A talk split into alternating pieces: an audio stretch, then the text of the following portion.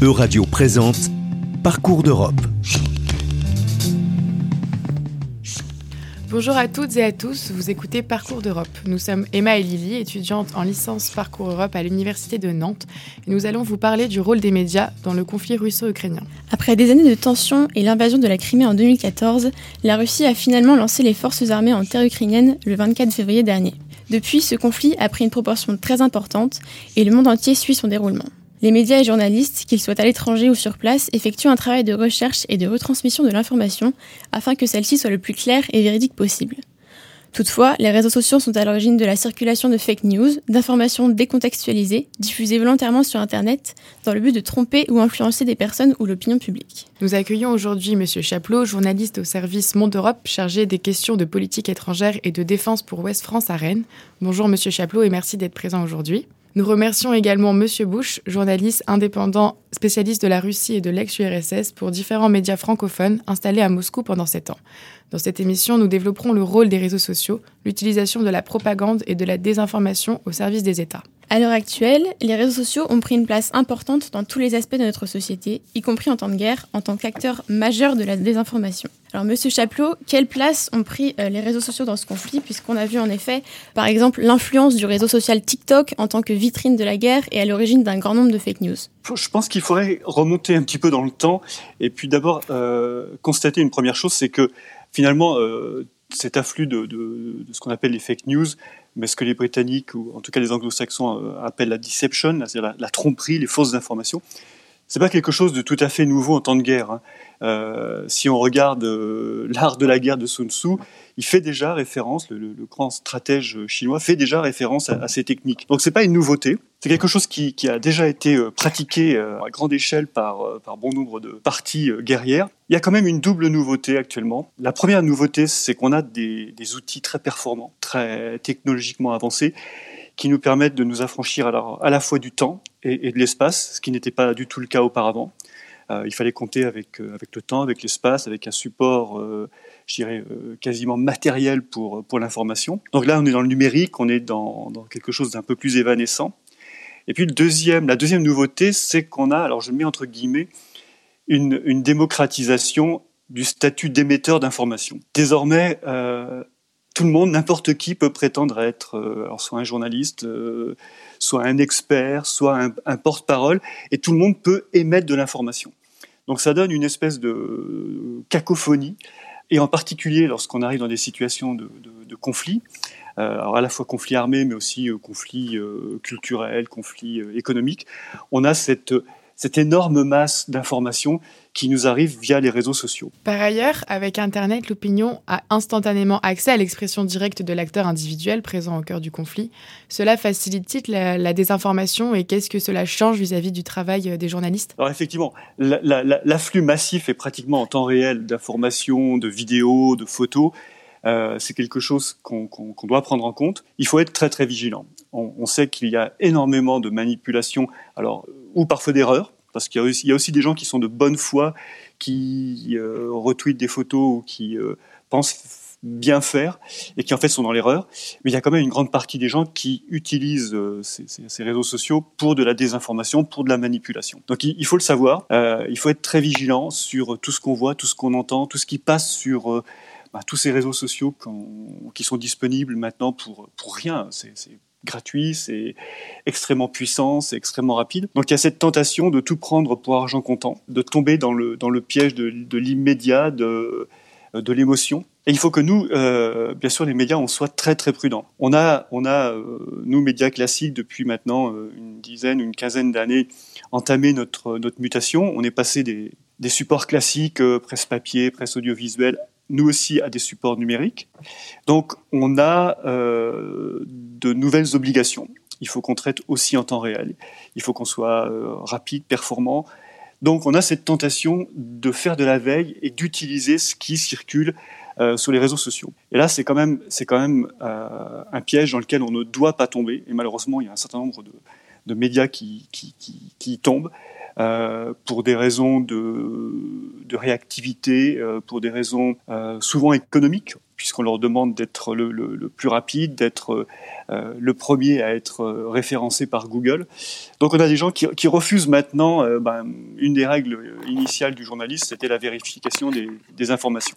Donc pour aller très vite, on ne prend pas ce temps de, la, vérification, du croisement de l'information, et on relaie avec des conditionnels, en, euh, avec un minimum de, de, précautions, on relaie un peu n'importe quoi. Et bien sûr, on, accrédite, puisqu'on a, un rôle euh, qui est connu, qui, est avéré, on arrive à accréditer euh, des fausses informations. Donc il faut vraiment qu'on soit très très prudent, qu'on évite de tomber dans, le piège de la, de supra-réactivité pour revenir à, à, ce fondamental qui est la vérification d'informations. Merci pour ces réponses, Monsieur Chaplot. Alors, Monsieur Bush, en tant que journaliste spécialiste de la Russie et ayant travaillé sur le terrain, vous avez dû être confronté à une utilisation euh, massive de la propagande. De quelle manière les services de presse relaient-ils la propagande du Kremlin afin de diaboliser l'Ukraine et euh, légitimer leurs actions? Bon, alors le, fait que comment les, médias euh, russes soient comment confrontés à une pression de la part du pouvoir, c'est quelque chose qui n'est pas absolument pas nouveau et qui ne enfin, qui n'est pas du tout, qui ne relève pas d'une immédiateté liée à la guerre. Hein, c'est euh, d'une part parce qu'il y a eu un, resserrement euh, manifeste des médias qui remonte déjà euh, au, début des années 2000 en Russie, mais le, resserrement s'est fait de façon spectaculaire là depuis, depuis deux ans. Comment je pourrais formuler cette réponse la plus, la plus claire et la plus précise possible? Disons que, bon, d'une part, il faut se, remettre dans le contexte là, de, ces dernières années.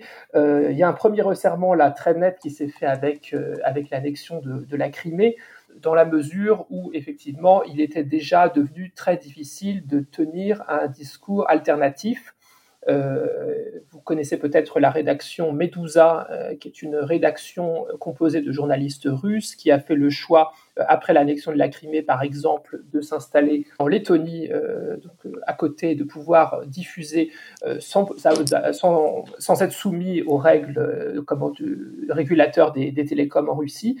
Et puis alors là, la, difficulté justement qui s'est vraiment ajoutée depuis l'année dernière, c'est que euh, aujourd'hui, les médias euh, qui émettent des informations dissonantes voient attribuer, euh, enfin, se, se, sont enregistrés sur un registre qui s'appelle le registre des agents de l'étranger. Donc, c'est une étiquette qui, dans l'esprit des Russes, laisse supposer que effectivement ces médias travaillent pour le compte d'États étrangers. Et à cet égard, forcément, l'information est orientée, biaisée. Et, bon, si, on regarde aujourd'hui les médias qui sont inscrits sur ce registre, eh ben, ce sont tous les médias qui ont jusqu'à présent euh, tenu une ligne particulière, c'est-à-dire en se, dissociant euh, du récit euh, du Kremlin. Et la, conséquence directe dans le conflit avec l'Ukraine aujourd'hui, c'est qu'il il y a des lois qui se sont ajouter en plus de ce statut euh, qui, euh, qui, impose des, euh, des, procédures administratives très lourdes qui suscitent la méfiance.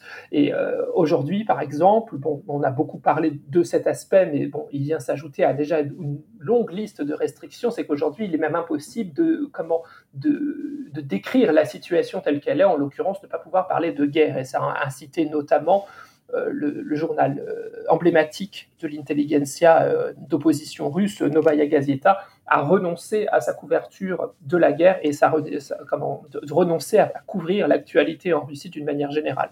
Monsieur Bush, que pouvez-vous nous dire sur la place de l'opinion publique en Russie? Comment Vladimir Poutine arrive-t-il à garder une bonne image de chef d'État?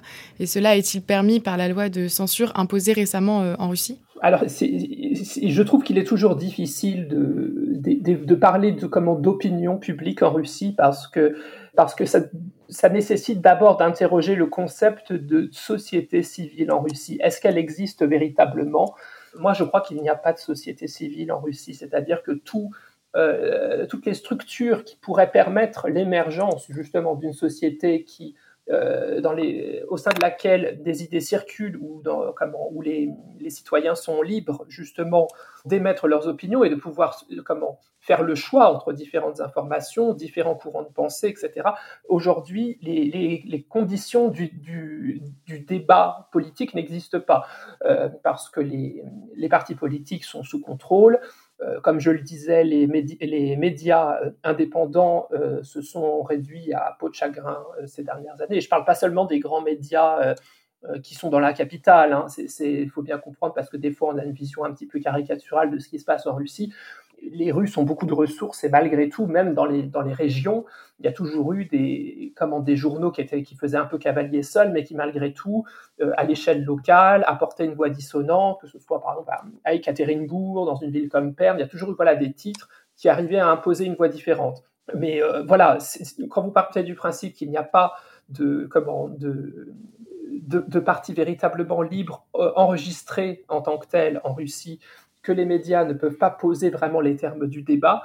Euh, il reste du coup une télévision qui reste malgré tout très influente, qui peut émettre une opinion absolument euh, libérée de toute aspérité, de toute dissonance.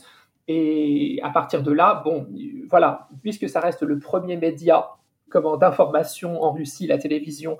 On peut considérer qu'aujourd'hui encore, il y a une sorte d'assentiment passif à l'égard de à l'égard de Vladimir Poutine. Mais pour rebondir à ce qu'on disait euh, tout à l'heure en, début d'émission, euh, effectivement, les réseaux sociaux euh, sont une source de fake news, comme on dit, mais moi j'ai tendance à être plus optimiste que ça. C'est que dans le contexte russe, je trouve que, le, que les réseaux sociaux sont assez salutaires, au contraire, et qu'on devrait plutôt les saluer parce qu'au contraire, ils font circuler une information qui ne peut plus circuler à travers les canaux traditionnels et que ce qui se passe aujourd'hui en Ukraine, euh, si on veut être s'interroger, comment s'informer pardon sur ce qui se passe en Ukraine, il faut absolument être sur les réseaux sociaux utilisés en Russie et en particulier Telegram. Et justement, en tant que journaliste indépendant étranger en Russie, que pouvez-vous nous dire de votre expérience? Est-ce que vous avez pu échanger avec des journalistes sur place qui peuvent en témoigner de cette utilisation de, des médias russes ou de la propagande? Alors, en tant que moi, moi, journaliste étranger accrédité auprès du ministère des Affaires étrangères, enfin, il y a toujours une forme de, consensus parmi les, correspondants sur place, c'est qu'on a toujours considéré qu'on avait une position plutôt enviable, c'est-à-dire que autant les journalistes russes doivent faire très attention, qu'ils ont une hiérarchie au-dessus d'eux qui leur pose les limites, euh, les limites à ne pas franchir. Euh, nous, on a toujours eu la possibilité de travailler en liberté, c'est-à-dire que nous ne sommes pas questionnés sur ce que l'on fait, on peut, on peut se circuler dans le pays pour, euh, à travers les régions pour aller interroger qui on veut, on ne sera pas inquiété. Bon, évidemment, il y a des choses qui sont très difficiles pour nous, c'est que par exemple, simplement euh, parler avec des officiels russes, euh, c'est très très compliqué parce que de principe, euh, ils ne vont pas donner suite à nos demandes. On va, on va, on, va, oui, on va émettre des demandes, voilà, une interview avec tel, ministre, tel représentant, mais généralement ils ne souhaitent pas nous répondre, et donc ils laissent, euh, ils attendent qu'on se lasse. Et, donc voilà, on a, d'une manière générale, c'était beaucoup plus euh, facile de travailler. Les Russes n'ont pas, n'ont pas cette liberté, et donc ils sont d'autant plus courageux. Après, euh, effectivement, il y a cette loi qui est quand même assez fondamentale, qui désigne les agents de l'étranger, qui, donc qui vise les, médias russes. Euh, dans un premier temps, visait des structures, c'est-à-dire des rédactions, euh, mais le, disons que la machine est, tellement emballée euh, ces, derniers, ces derniers mois qu'aujourd'hui, ce, sont même les, individus, les personnes physiques qui peuvent être désignées agents de l'étranger, donc des journalistes, peuvent être considérés comme tels. Donc à partir de là, c'est jeter l'opprobre sur, sur un individu, même si je pense que les, Russes sont aussi capables de, sentir la manœuvre. Hein. Euh, donc à partir de là, euh, si vous voulez, aujourd'hui, les, journalistes qui veulent continuer à travailler sont, euh, pour la plupart, contraints de justement de créer leur propre, euh, en, l'occurrence leur propre chaîne Telegram, c'est-à-dire qu'ils deviennent eux-mêmes émetteurs de leur information. Ils, se créent des, comme ça des, listes de diffusion et à partir de là, euh, justement, on essaie de toucher un, public le plus large possible, sachant qu'en Russie, les et ça c'est très très, enfin, à plus fort, à, fortiori si on regarde la nouvelle génération en Russie, les Russes sont très connectés aux réseaux sociaux et c'est pas, enfin c'est pas une surprise si justement les, les, autorités ont souhaité bloquer des médias comme Instagram, etc. Et les Russes ont quand même de, la ressource et, ont très largement téléchargé des VPN par exemple. Nous constatons par ailleurs que la nature des conflits est évolutive. Il n'y a pas de modèle type définitif. On voit en effet que le conflit classique du front linéaire n'est plus actuel et semble remplacé par des schémas plus complexes et difficiles à définir. Monsieur Chaplot, la notion de guerre de désinformation qu'utilisent certains journalistes est-elle une notion apparue avec le développement et l'omniprésence des médias?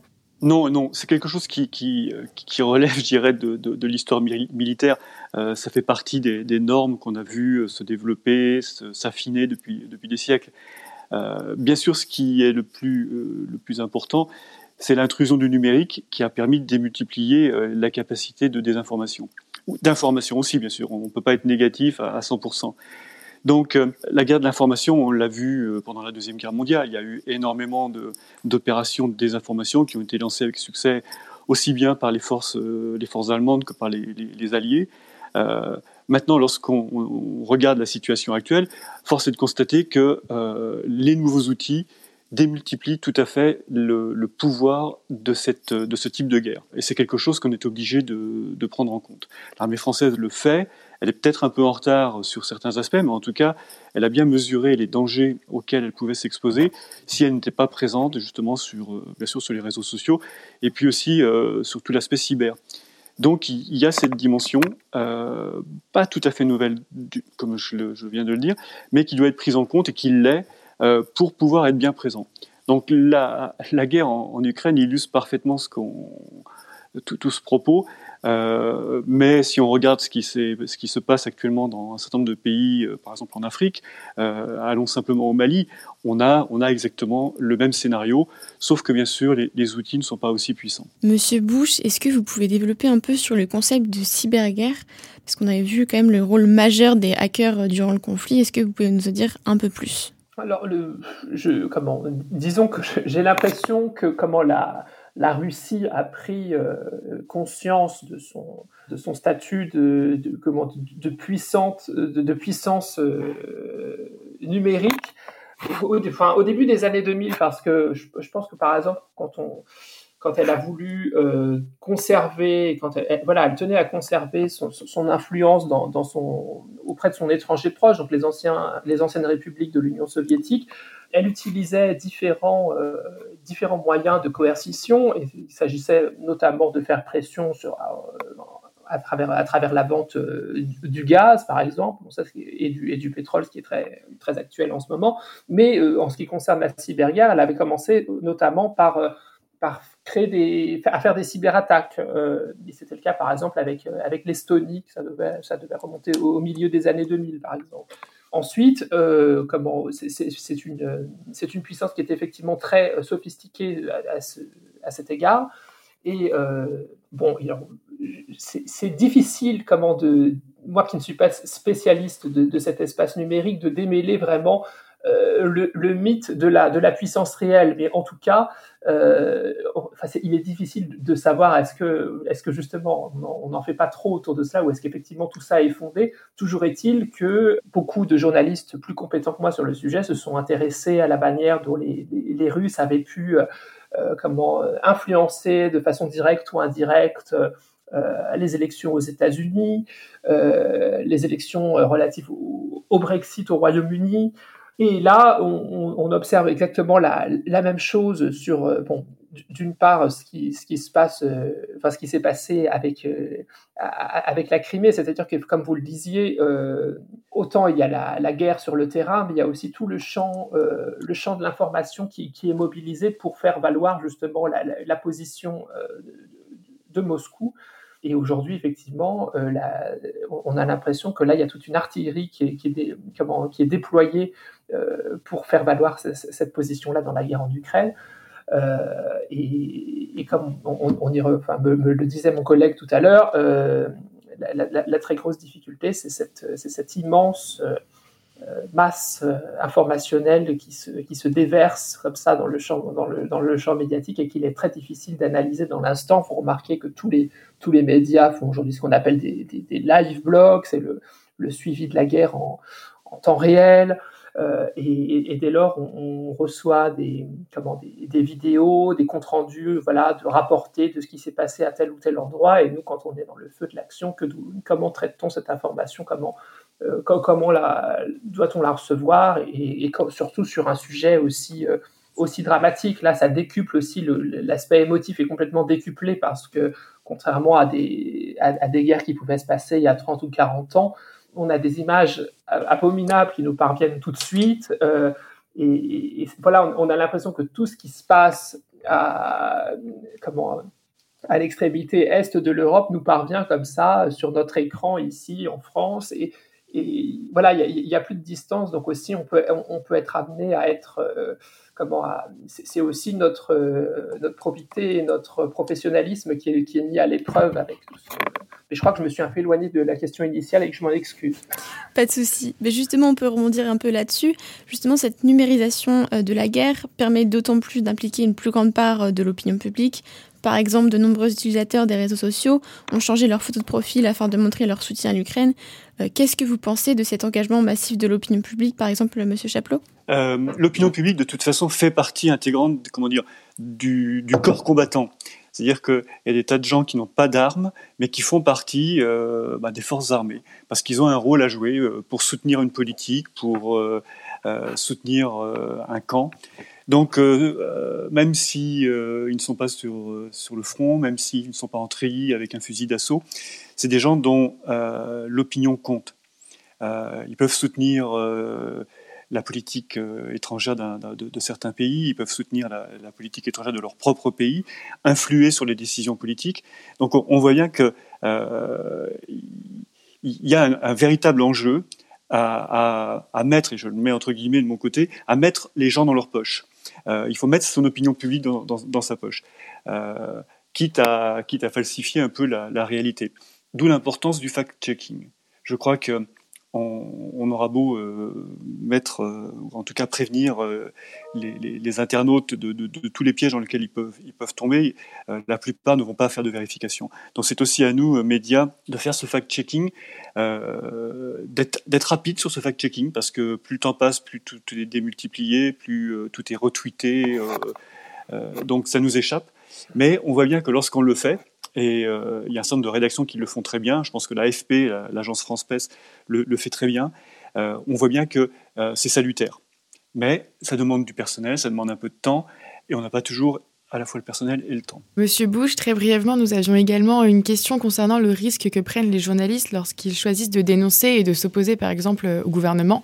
Je pense ici aux récents faits ayant eu lieu il y a quelques semaines avec une journaliste brandissant une pancarte en direct dans le but de finalement informer les habitants de Russie sur la situation. Écoutez, euh, alors cette journaliste, euh, Maria Ovchinikova, elle a, elle a malgré tout, enfin moi c'est intéressant parce que je, autant ça peut sembler quelque chose de, comment, je crois qu'on n'a peut-être pas totalement pris la mesure de la, de la puissance de ce, que, de, ce qu'a pu faire cette journaliste à la télévision russe, parce que c'est, faut vraiment se représenter euh, la, la, télévision russe en dehors de, de, je sais pas, je, pense à deux émissions peut-être en, en, tête où on peut sentir une forme de, de, de, liberté, une émission de talk show un petit peu plus libre. Sinon, c'est un énorme bloc monolithique où les informations sont, sont, débitées sur un ton absolument monocorde. Et c'est très très intéressant de regarder la télévision russe en ce moment, euh, voir comment est présentée euh, l'information, parce que autant euh, il y avait toujours un arrangement avec la réalité il y a quelques années, là aujourd'hui on a l'impression d'être sur une autre planète, parce que c'est ubuesque ce qui, est, ce qui est raconté avec un aplomb et un, un calme comme ça et, en l'occurrence, voilà, sentir qu'il y a un petit grain de sable qui vient se, comme ça se, mettre dans, le rouage médiatique russe avec cette, journaliste qui brandit effectivement une pancarte, on la sent tremblotante parce qu'elle elle, sait ce qu'elle risque. C'est quelque chose qui, a, vraiment eu euh, un énorme retentissement en Russie. Novaya Gazeta, on avait fait ça une.